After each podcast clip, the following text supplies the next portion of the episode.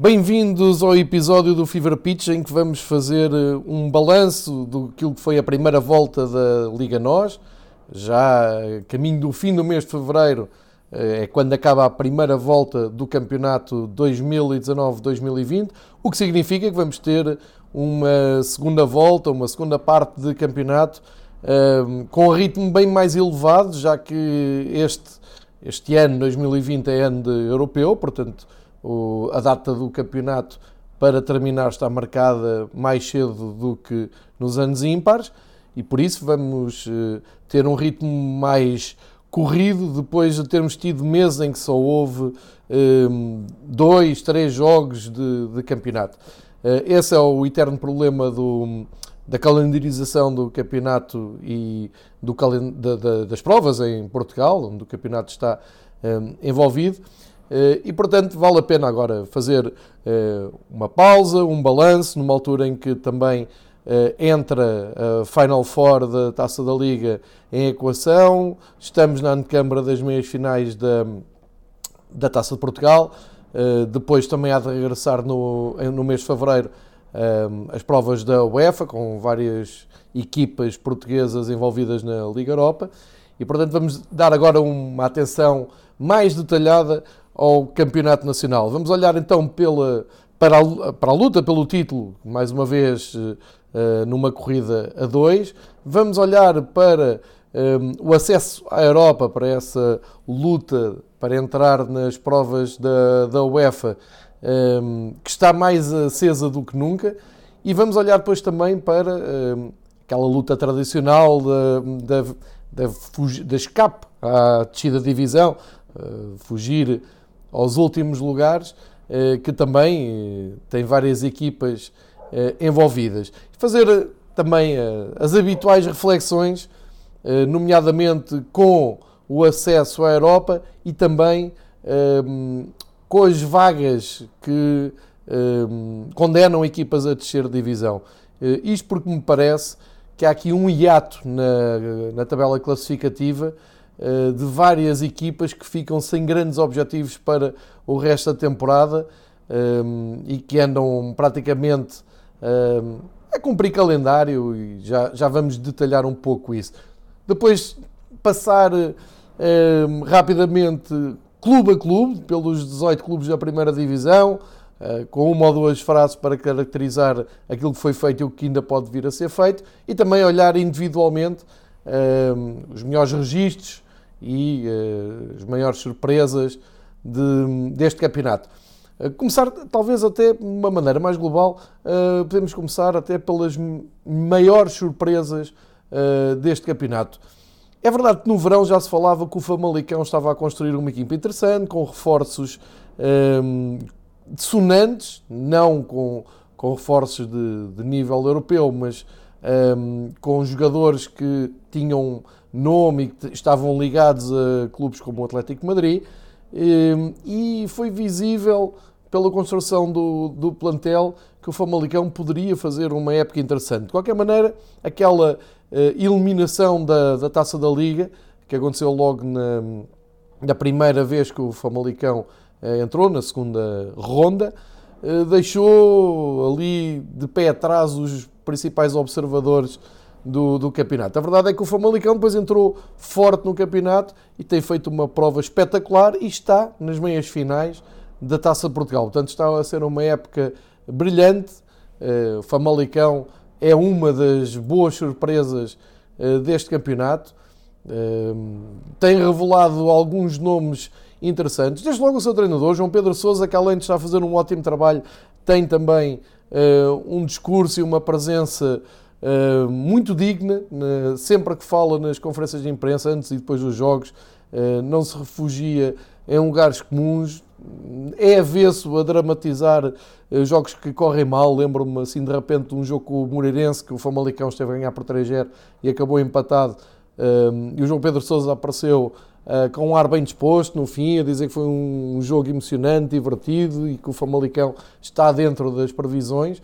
E depois também olhar e ver que uh, no plantel do Famalicão estão-se a destacar um, pontas de lança que eram desconhecidos até aqui em Portugal, como o Tony Martínez, que leva seis golos na temporada, O próprio Fábio Martins, que não é nenhum desconhecido, mas que não tem tido espaço no Braga e está a aproveitar muito bem esta passagem em Famalicão. Ele tem 26 anos, eh, tem feito uma, uma época eh, em que é essencial neste Famalicão, leva 7 golos.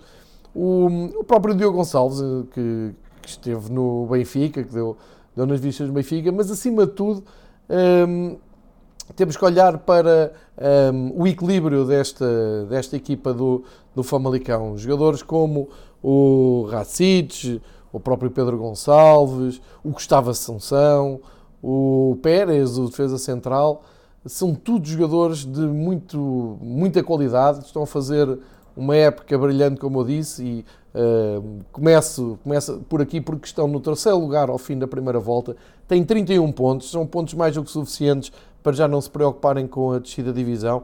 Acho que secretamente até já uh, devem ter delineado, secretamente, talvez seja uma palavra muito forte, mas internamente se calhar já assumem que uh, com uma segunda volta igual ou parecida podem perfeitamente entrar ali na zona europeia. Seria Uh, engraçado ver uma equipa que vem da segunda divisão direto para as provas da, da UEFA. Não é caso único em Portugal, já, já tem acontecido em termos recentes. Uh, com o Estoril, suponho, também com o Aroca também, também aconteceu, mas lembro do Estoril.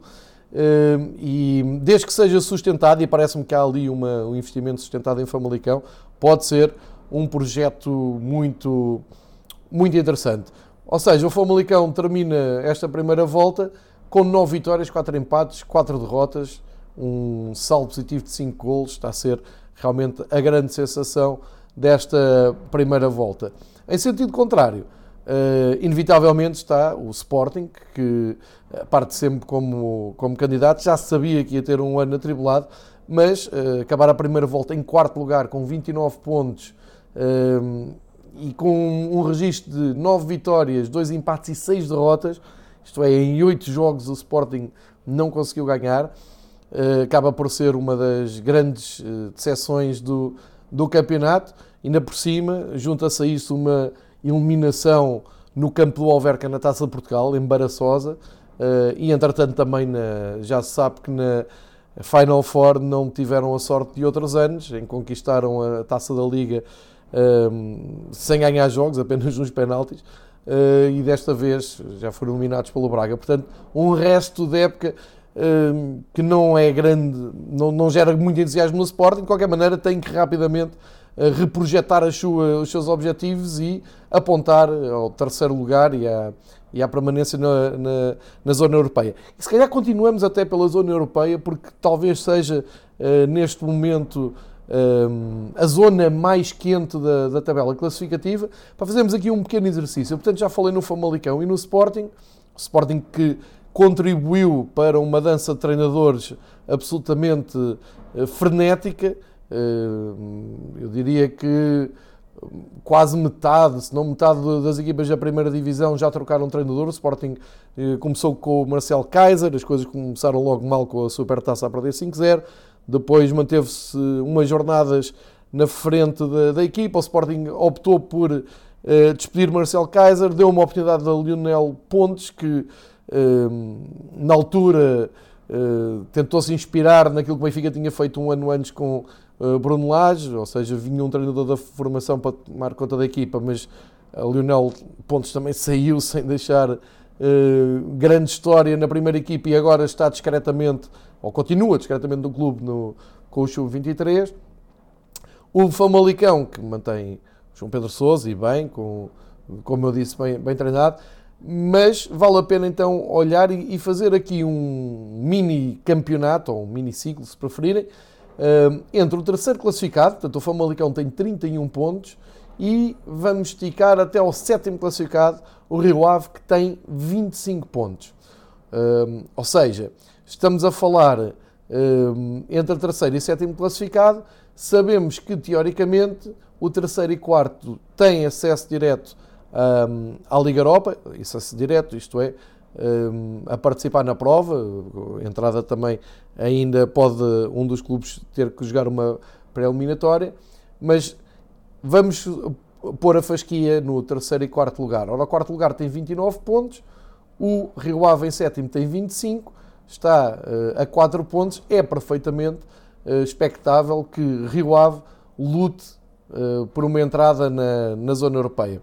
Vamos juntar ao Rio Ave, ao Sporting ao Famalicão as duas principais equipas do Minho, o Braga e o Vitória de Guimarães. Braga que está num, numa fase excepcional desde que entrou o Ruben Amorim. Uh, recuperou muito na tabela, está em quinto lugar, tem 27 pontos, e o Vitória de Guimarães, que está em sexto com 25 pontos. Ou seja, do terceiro classificado ao sétimo, dá-me ideia que é perfeitamente possível imaginar uma luta na segunda volta uh, para ficar nos eh, quatro primeiros lugares. Isto é, para chegar ao terceiro e quarto lugar. Neste momento, o Famalicão leva uma, uma vantagem interessante tem 31 pontos, são mais, mais 4 que o, que o Braga, e o Rio Ave e o Vitória de Guimarães, eh, com 25 pontos, não podem perder tantos pontos. Nomeadamente o Vitória de Guimarães, que tem feito uma primeira metade de campeonato muito interessante, eh, com boas exibições, mas que tem falhado na zona de decisão, na zona de finalização. Uh, custando-lhe alguns pontos em casa. Ainda agora, o último jogo com o Santa Clara venceu por um zero no último minuto, mas poderia uh, ter tido ali um dissabor que o Santa Clara acertou na trave nos últimos minutos. Eu lembro-me do jogo em Guimarães com o Boa Vista, com o Famalicão, jogos porque um, o Vitória parecia ter controlados e acabou por uh, sofrer perda de pontos. E portanto, se o Vitória conseguir hum, desenvolver e melhorar a zona de decisão, a zona de finalização ah, nesta segunda volta poderá, ah, é, poderá não, será mesmo um candidato fortíssimo a entrar nesta, nesta luta e, e ambicionar uma entrada na Europa. Olhando para, para estes clubes, o Famalicão, Sporting, Braga, Guimarães e Rio Ave, uh, levanta-se aqui uma dúvida. É uma dúvida anual e que geralmente traz grande surpresa uh, mais à frente no verão. A dúvida é esta: será que todos estes clubes fizeram uh, a sua pré-inscrição na UEFA ou têm essa documentação e esse valor pago na UEFA para quando chegar à altura de terminar os, os campeonatos e entrar nos sorteios da UEFA estarem presentes sem surpresas, eh, como já tem acontecido em tempos recentes. Estou-me a lembrar do Desportivo de Aves que ganhou o, o campeonato, ou ganhou a taça, perdão, ganhou a taça de Portugal ao Sporting eh, e depois não participou nas provas da, da UEFA eh, porque não, não fez a, a pré-inscrição. Ora, olhando detalhadamente, penso que Sporting, Sporting Braga, Vitória de Guimarães, por serem um, habituais concorrentes uh, a, esta, a esta vaga terão tudo uh, resolvido. Falta saber se Rio Ave e Famalicão avançaram para esse processo. Eu acho que deveria ser algo um, que o público tivesse acesso, que os adeptos uh, tivessem essa informação. Ou seja, a Liga deveria, um, a determinada altura, eu também não sei uh, ao certo no calendário quando é que é, qual é o prazo e a obrigatoriedade de, fazer esta inscrição, mas acho que hum, a Liga Portugal deveria informar, deveria ter uma, hum, uma ação pedagógica perante os adeptos, hum, informando se os clubes estão ou não uh, habilitados a participar nas provas europeias, porque isto depois também condiciona o resto da, da, do campeonato. Vamos imaginar por um acaso o Famalicão não estava interessado e não fazia uh, a sua inscrição. Logo, este terceiro lugar que ocupa passa a ser apetecível uh, para os clubes de baixo, porque sabem que se o Famalicão terminar nessa posição e não for à UEFA, o clube imediatamente abaixo avança. Uh, eu desconfio, ou, ou por outro lado, já li e já me disseram que o Famalicão está a tratar de tudo para, se acabar em lugares europeus, eh, fazer a sua campanha europeia que tem direito. E também me dizem que o Rio Ave, o presidente da SAD, está atento a essa situação e não irá deixar escapar essa oportunidade. Portanto, são boas notícias. Teoricamente, à partida, todas estas equipas estão habilitadas eh, a participar numa campanha europeia em 2020-2021. Embora eu continue a achar que era importante eh, a Liga e os próprios clubes informarem os adeptos e a comunicação social que estão aptos e até explicarem um pouco melhor este processo para as pessoas ficarem a, a perceber as exigências da UEFA, tanto financeiramente como desportivamente, para termos, para a situação ser um pouco mais clara. E também urge esclarecer, tal como disse no episódio que publiquei no Fever Pitch e da Taça da Liga, esclarecer como será o acesso à terceira prova da UEFA, algo que tem sido muito discutido a nível europeu, até na imprensa europeia, artigos na, na marca, no Le Equipe, que já tive a oportunidade de ler, eh, mas que por cá, em Portugal, ainda não vi eh, grande interesse, nem ser muito detalhado, nem perceber muito bem como é que é o acesso eh, das equipas. Aliás, fiz esse, esse, esse rescaldo na, da taça da Liga e dei essa hipótese, não sabendo se é viável ou não, mas a Liga podia lutar por colocar o vencedor da Taça da Liga nessa prova. Enfim, são outras conversas. Fica aqui delineada e lançada a segunda volta do campeonato, com foco então no Rio Ave, Vitória de Guimarães, Sporting Braga, Sporting e Famalicão, todas elas em posição de lutar por uma entrada nas provas da UEFA. E agora olhamos mais para cima, para os dois primeiros classificados, que pela diferença de pontos entre o Porto e o Famalicão, são 10 pontos de vantagem, não me parece que o Porto corra o risco de não, na pior das hipóteses, de não se apurar um, para a Champions League, ou pelo menos para, para a eliminatória de acesso ao playoff, de acesso da, da Champions League. Quer isto dizer que um, o Porto olha para cima, e bem, porque tem 10 pontos de avanço o Famalicão e tem 7 de atraso sobre o Benfica. 7 Ehm, que poderão, em caso de igualdade, ser menos, se o Porto recuperar eh, esses 7 pontos em vantagem, ehm, em igualdade com o Benfica, para já leva vantagem por vencer na luz. E é precisamente esse clássico da luz que vale a pena recuar. O, o Benfica partiu para, para este campeonato com muita expectativa entre os seus adeptos e entre até a imprensa e até dos rivais, pela brilhante segunda parte de época que fez na, na época passada, com uma recuperação histórica de Bruno Lage, precisamente 7 pontos, tal como este ano o Porto tem para o Benfica, só que no ano passado esses 7 pontos foram uh, recuperados primeiro pelo efeito e pelo impacto que teve a entrada de Bruno Lage no Benfica e a mudança de paradigma tático no Benfica e também da aposta em jogadores que estavam a ser subaproveitados, nomeadamente o João Félix, que foi uma das figuras da segunda volta do campeonato, mas também um, ehm, o deixar sair dois avançados na, na altura, o Castilho, o Ferreira, e eh, aproveitar melhor o que ainda o Jonas tinha para dar, eh, incorporar o Rafa nesse, nesse eixo de ataque, tirar o melhor de Seferovic,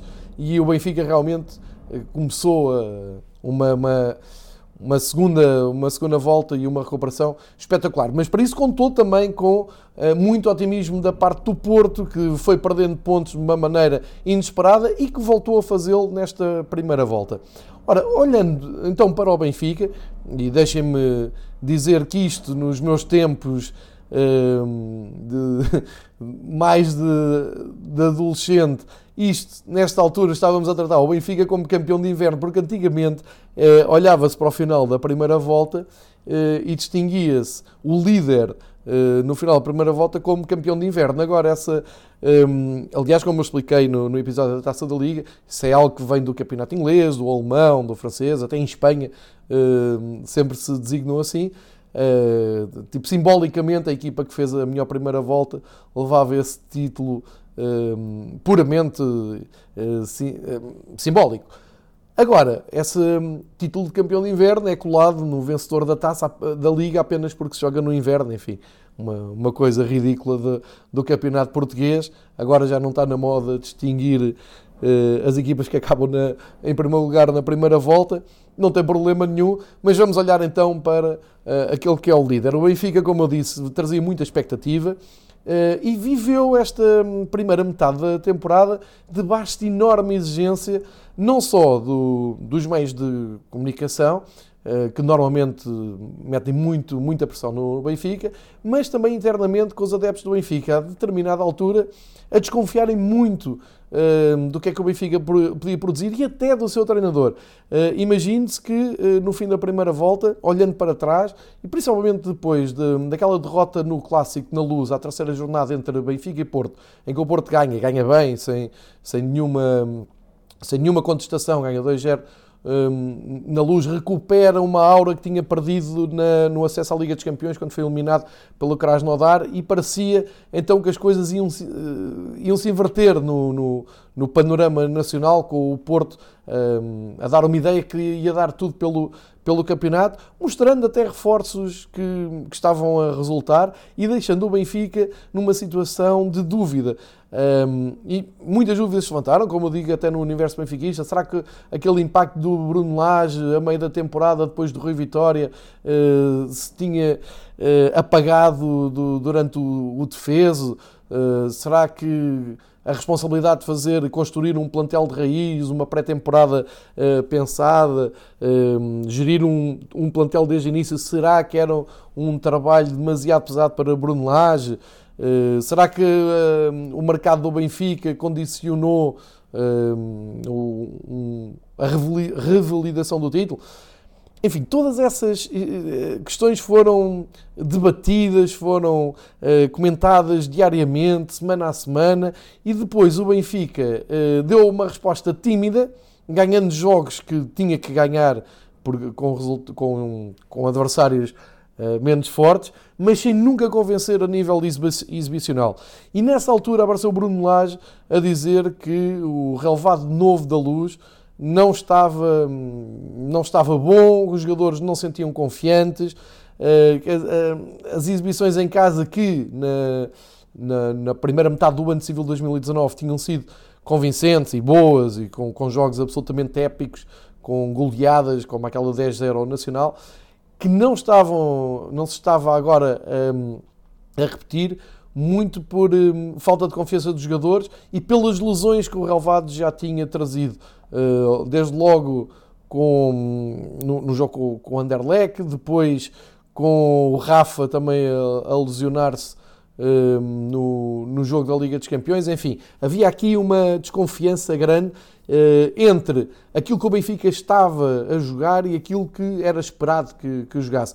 Houve ali vitórias na altura em que o Benfica não estava a conseguir fazer grandes exibições, vitórias importantes como aquela de Tondela, como em Moreira de Cónegos nos últimos minutos, mesmo na luz, ah, com vitórias sofridas, mas a verdade é que o Benfica ia conseguindo ah, estar sempre na, na, na senda do, do Porto. E, por incrível que pareça, foi o Porto o primeiro a quebrar, mesmo depois dessa vitória na luz. Foi o Porto primeiro a ser surpreendido, Aliás, o Porto começa a ser surpreendido logo na primeira um, jornada em Gil Vicente, em Barcelos, e depois, eh, nesta, nesta luta a dois, depois de vencer o, o Clássico, parece que o Porto Sérgio Conceição não teve a regularidade que se esperava. Do lado do Benfica, essa regularidade foi mantida na, na altura mais complicada da temporada. Portanto, prós e contras do Benfica um, para uh, o resto da para o resto para a segunda volta para a segunda metade da temporada. O, os contras uh, é que esta vantagem pontual a nível uh, mental, a nível de confiança, pode uh, trazer um, um, cer um certo excesso de confiança, algo que aconteceu com o Porto.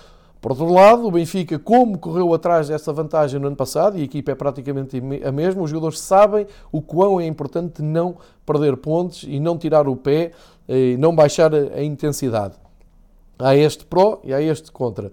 Agora, a grande vantagem que o Benfica tem é que, historicamente, na última década, vendo os registros do Benfica no campeonato, o Benfica assina sempre melhores segundas voltas do que primeiras. O Benfica costuma subir de produção, de, de qualidade exibicional, de produção futebolística eh, e de resultados, sempre na segunda metade do, do campeonato. Após a, volta, após até o fecho do mercado de janeiro, o Benfica tende a estabilizar e a fazer segundas voltas de nível de excelência.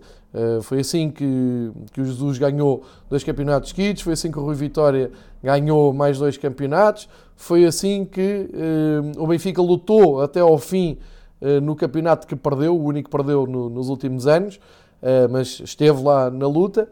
E foi assim que no ano passado o Benfica conseguiu recuperar daquela maneira estrondosa. Portanto, excelente notícia para o Benfica é que termina esta primeira volta com, uma, com registros absolutamente históricos, algo que terá que ser estudado daqui a uns anos.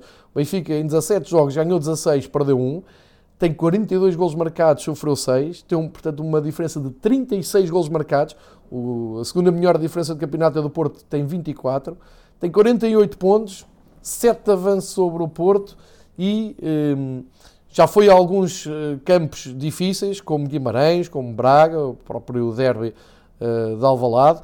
É verdade que agora na segunda volta terá que passar, por exemplo, no estádio do Porto, Barcelos, que o Gil Vicente ainda não, não perdeu em casa. Uh, mas, olhando friamente para o que foi, foi feito no, nos últimos anos, se o Benfica conseguir uh, confirmar a regra que faz melhor na segunda metade da temporada do que na primeira, vai ser muito difícil de parar.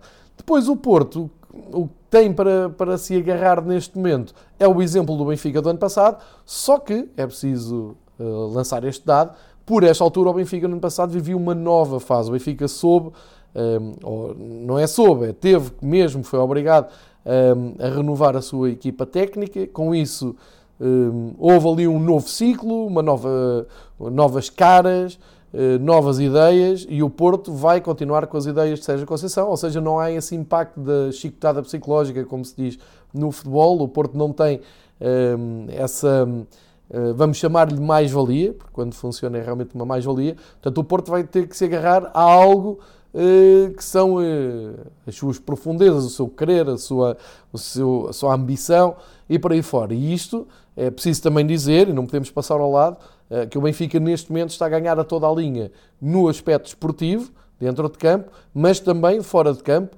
onde o Porto cada vez mais aposta numa comunicação cada vez mais agressiva, com cada vez mais elementos da vida social e política portuguesa a aparecerem nas redes sociais quase diariamente, a descredibilizarem o Benfica, a porem em causa tudo o que o, o, que o Benfica faz, a escalpelizar todos os lances, todos todos os gols, os possíveis fora de jogo, enfim, uma pressão imensa, só que começa a perceber-se que uh, realmente toda essa uh, campanha organizada e, e, com várias pessoas ligadas e em sintonia, a puxarem quase diariamente pelos mesmos argumentos, não está a ter o, os efeitos pretendidos e isso são mais, mais notícias para o Porto, porque o Benfica está uh, desportivamente e o grupo, olhando para o grupo, está completamente imune a todo esse ruído fora.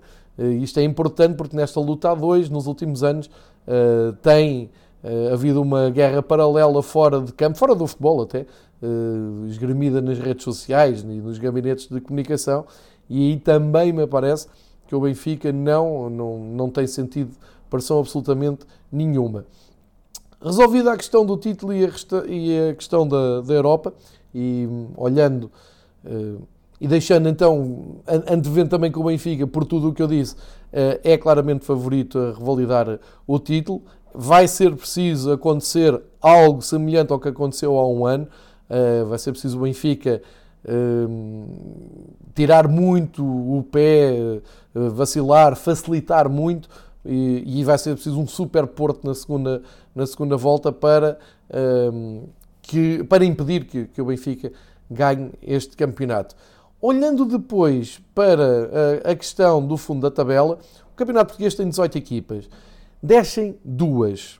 Eu apontei até ao sétimo lugar como Hum, possível luta pela Europa e, e, penso que estou a ser razoável, porque o oitavo lugar é ocupado pelo sensacional Gil Vicente de Vitor Oliveira, que acaba a primeira volta com 5 vitórias e 5 derrotas e 7 empates, são 7 pontos que dão muito jeito a Vitor Oliveira, e com uma diferença de golos nula, portanto tem 17 golos marcados, 17 golos sofridos, sendo que em casa foi a única equipa a não perder e recebeu Porto, Sporting e Braga, por exemplo, e portanto um, mais uma excelente campanha de Vítor Oliveira a mostrar o magnífico treinador que é agarrando desta vez num projeto bem arriscado, fazendo um plantel todo novo e até dando alguns nomes para serem seguidos a nível nacional e até internacional.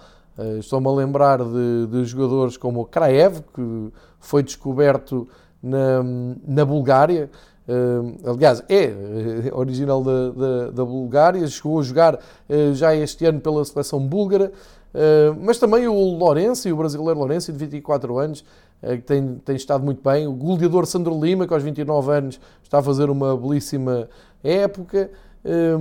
e também dizer que os, jogadores brasileiros sempre foram uma tendência do Vitor Oliveira que tem olho para escolher bons jogadores, o Nogueira, de defesa, o Arthur Henrique também defesa, uh, todos eles com o Rodrigão, todos eles com uma época uh, muito boa, e o guarda-redes, o Denis, tem 17 jogos, eh, com 32 anos, tem dado de segurança à equipa de Barcelos. Ora bem, quer isto dizer que o Gil Vicente, estando em, oitavo lugar, está ehm, confortável eh, longe dos lugares de descida e também não é expectável que uh, chegue ao, à luta pela, pela Europa uh, e nem, nem seria de todo esse o objetivo do Gil Vicente. E, portanto, importa ver do oitavo lugar para baixo uh, a posição das equipas, chegando até àquela zona mais dramática. Ora, se o Gil Vicente tem 22 pontos, o Vitória de Setúbal tem os mesmos pontos,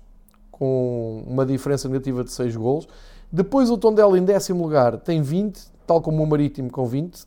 O Marítimo, realmente das equipas da Madeira, desde que se desinvestiu no futebol eh, profissional na, na Ilha da Madeira, eh, tem tido muitas dificuldades e estão longe daqueles objetivos eh, que eram normais para as equipas da Madeira, que era lutarem pela Europa. Portanto, o Marítimo aqui com os mesmos pontos do Tondela em 11 primeiro. Depois o Boa Vista com uh, 19 pontos em 12 segundo. O Moreirense com 18 pontos em 13 terceiro. Santa Clara com 17, Passos Ferreira com 16, Belenenses com 15 e Portimonense com 14. No último lugar, o Aves. Ora, vamos ver isto de baixo para cima.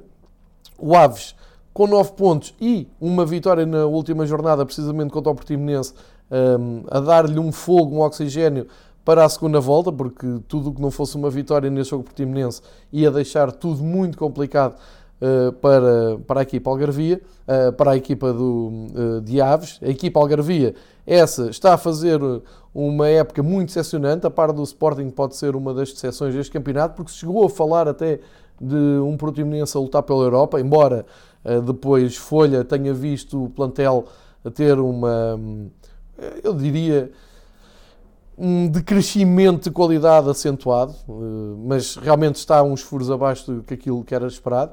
E depois perceber que praticamente nestas equipas todas já houve mudanças de treinadores, mostrando também uma grande instabilidade de projeto, de, de plano de jogo, de, de ideias. Eh, enfim, um pouco à semelhança do que acontecia muito em Portugal antigamente. Este ano está, está a ser um descontrole de dança de, de treinadores.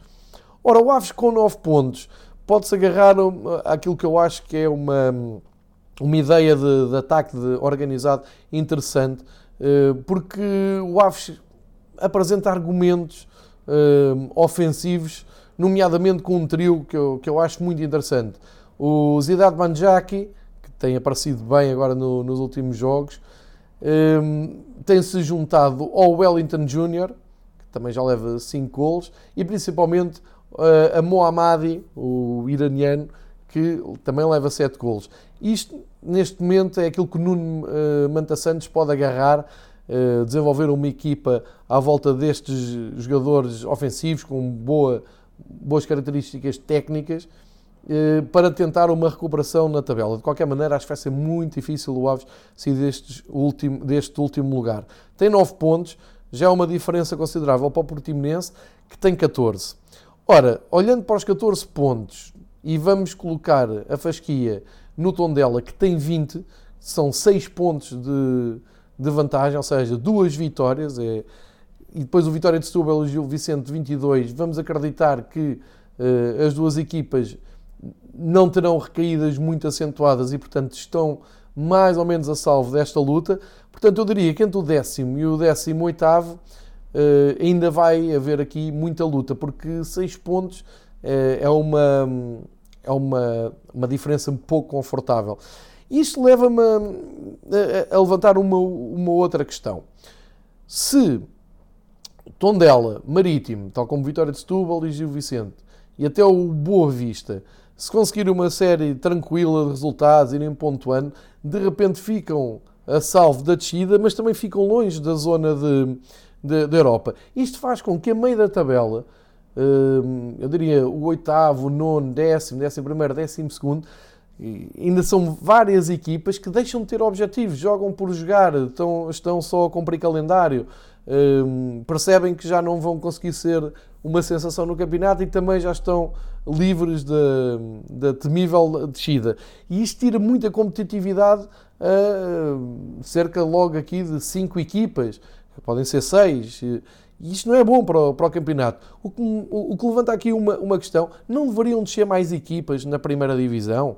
Um, tirar aquela zona de conforto uh, a partir do 12 lugar, uh, aumentando se calhar mais uma equipa para descer, já que na segunda divisão o campeonato é ultra competitivo, tem muitas equipas, mais que na primeira. Uh, há vários orçamentos fortes para clubes chegarem à primeira divisão, depois só, sobe, só sobem dois. Há muitos que ficam pelo caminho, há projetos que acabam depois por falhar porque não têm sustentabilidade para uh, voltar a investir. E depois, até olhando um pouco mais para baixo, a própria segunda divisão não deveria ter um fosso maior uh, para descida, uh, em vez de, de, de, das descidas que estão já à mostra, já ali com quatro, vou pôr quatro, cinco clubes que podem descer, mas o resto está já salvo de, de descer divisão na segunda divisão e depois olha-se para o campeonato da terceira, para as várias zonas da terceira, e é um, absolutamente ridículo pensar que os vencedores de cada zona, das quatro zonas, não vão poder subir, depois só sobem duas equipas. Eu acho isto também uh, deveria ser trazido para discussão. Eu acho que isto devia ser resolvido. A entre a segunda divisão e a terceira deviam subir da divisão amadora mais equipas, devia subir uma equipa por zona geográfica. Eu acho que isto nem, nem merece discussão. Acho que é, é hum, urgente que aconteça no futebol um, nacional. Subida de, de, de, todo, de qualquer clube que ganhe a sua zona geográfica para a segunda divisão e na segunda divisão haver um, maior acesso à primeira, porque há muitos clubes, como eu disse, que investem muito para subir e isto na primeira aumentar a competitividade, eh, pondo mais equipas a descer. Eh, é uma opinião eh, estritamente pessoal, eu acho que melhorava bastante o campeonato, porque vamos ter aqui várias equipas, como eu disse, ali entre o oitavo lugar e o décimo segundo, décimo terceiro, a partir de determinada altura essas equipas não têm objetivos para cumprir, não têm mais para dizer do que aquele habitual um, clichê de um, fazer melhor, trabalhar, fazer mais pontos, a melhor posi a posição uh, possível. Ou seja, passa a ser absolutamente igual acabar em 12 ou acabar em oitavo. Um, não, não, muda nada no, nos clubes, nem na história, a não ser uma pequena estatística. Portanto, não sei se não valeria a pena fazer este exercício de reflexão. Só duas equipas a descer coloca uh, a pressão Hum, muito abaixo da tabela, ou seja, coloca vários clubes em zona de conforto para uma segunda metade de campeonato que perde muito interesse ali a meio de, da tabela. Pelos números que, que se apresentam neste momento, parece-me que uh, o Aves vai ter que fazer realmente um pequeno milagre para. E o Nuno Manta Santos já o conseguiu fazer, atenção, com o Feirense. É um treinador que pode repetir essa façanha. O Portimonense acaba de, de despedir ou, ou aceitar um, a rescisão de folha.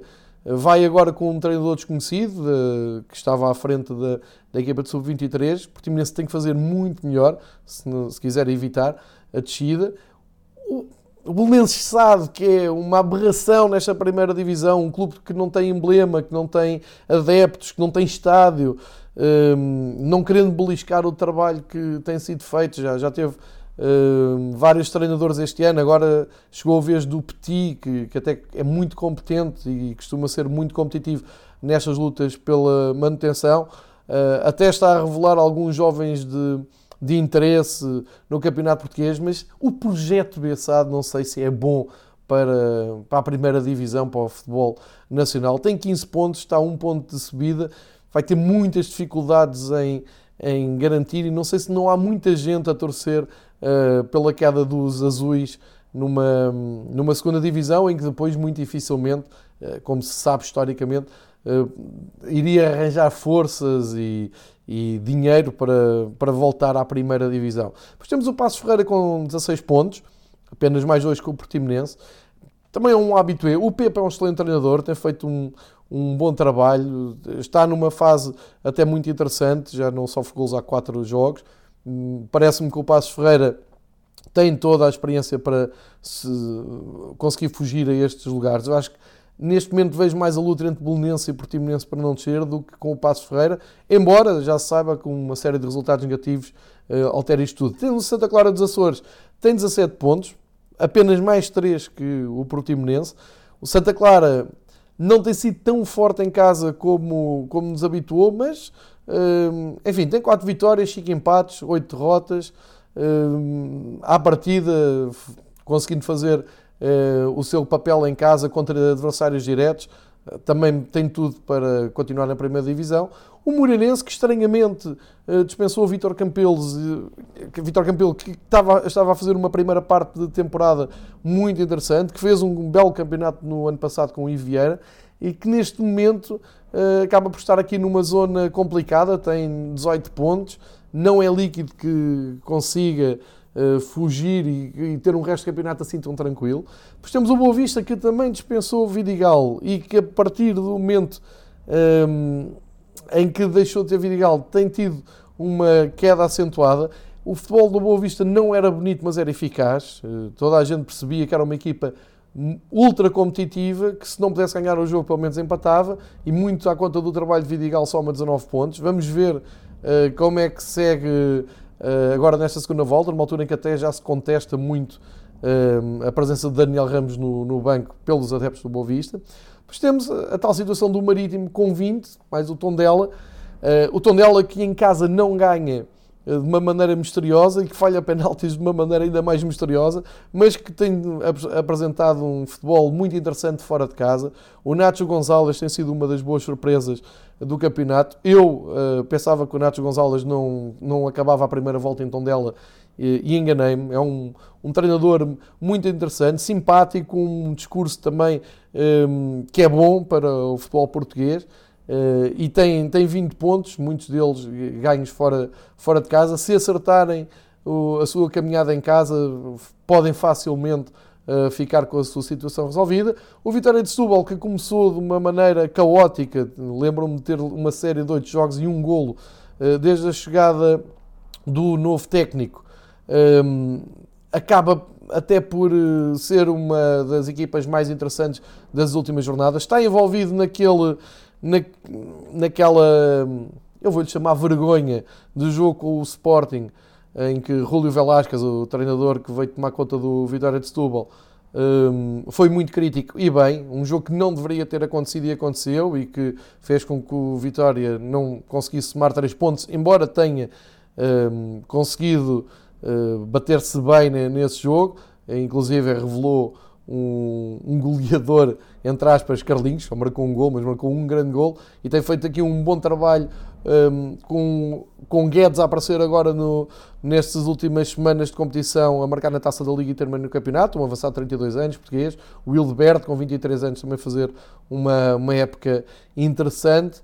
Um, e, e, portanto, estamos perante um, um, clube que, entretanto, tem um presidente novo, com, espera-se agora com estabilidade uh, diretiva, tem tudo também para continuar na primeira divisão. Isto, apesar de, né, nas primeiras jornadas, uh, as coisas terem, terem estado muito feias para os lados do Bonfim.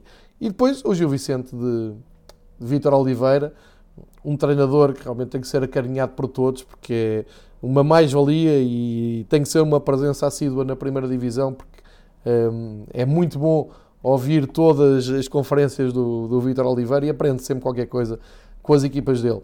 A nível individual, Todo o destaque para Pizzi, que leva 12 golos, é o melhor marcador do campeonato.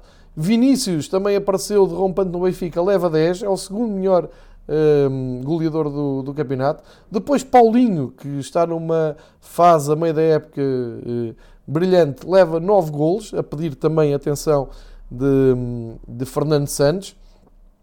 Depois o inevitável Bruno Fernandes, com, com 8 golos, uh, na, na, eterna novela do sai ou fica, mas a verdade é que este ano Bruno Fernandes, apesar de continuar a ter muita influência no Sporting, que baixou até qualitativamente o seu plantel. vejo o Bruno Fernandes menos fulgurante, de qualquer maneira, uh, leva 8 golos, embora 4 tenham sido de, de penalti. Depois o Sandro Lima, que já falei, com, com 7 golos. José Luís, que começou muito bem a época no Porto, mas que agora é falado para sair, leva 7 golos, não está a fazer uma má época. O, o Mohamed, que já destaquei no Aves, com 7. O, o Anderson e o Fábio Martins, o Famalicão, também com 7. Eh, depois o Tiquinho Soares, tem sido o abono do Sérgio Conceição nos últimos tempos, já leva 6 golos. O Luís Filipe do Sporting com 6. Tony Martínez e uh, Taremi, outro uh, iraniano também em destaque, no, este no, no Rio Ave. E uh, Douglas Tank e Wellington Júnior com 5 golos a fecharem a tabela de melhores marcadores. dois, duas referências do ataque de Passos Ferreira e, e do Aves. A nível de assistências, Pizzi novamente na frente, época fabulosa do Internacional Português, 8 passos para gol. Uh, logo atrás, o inevitável Bruno Fernandes, 7 passos para gol. Uh, ele que é realmente meia equipa do Sporting, passo o exagero. Depois, com os mesmos 7 passos para gol, Corona, fazer grande época no, no Futebol Clube do Porto, um mexicano. E uh, Grimaldo, que leva 6 golos como defesa esquerda do Benfica, a fazer mais uma grande época, muitos jogos seguidos a titular. Depois também é do Porto o jogador com 5 assistências, Marega, tantas como Mohamed do, do Aves e Alex Teles do Porto.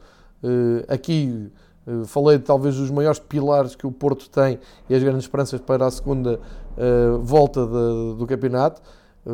se os conseguir manter, porque há notícias de assédio e sabe-se que o Porto financeiramente não está a passar um bom, um bom momento. E já agora vou dizer com quatro assistências o Ailton Boa Morte Portimonense, o Pedro Nuno do Moreirense, Chiquinho do Benfica, que não tem marcado golos como segundo avançado, mas tem aparecido com estas assistências, o Pedro Gonçalves do Famalicão, Ricardo Gaio em Braga e o Vieto do, do Sporting. Termina esta tabela com o Vinícius do Benfica e o Carlos Mané uh, do Rio Ave. Também uma palavra para o Ricardo Horta, que está a fazer uma excelente, excelente temporada com excelentes exibições, bons números. E quando falamos em Paulinho para uh, Fernando Santos ter atenção, também acho que Ricardo Horta merecia essa atenção por parte do selecionador nacional. Está feito assim o balanço da primeira volta do Campeonato Nacional, estão projetados uh, os dados para uh, a segunda volta da Liga Nós. Vamos ver depois em maio como tudo acaba na luta pelo título, na luta pela Europa e na luta pela descida, deixando no ar estas pequenas reflexões, uh, sempre na esperança de melhorar uma prova que nos diz tanto a todos. Obrigado por ouvirem e até ao próximo.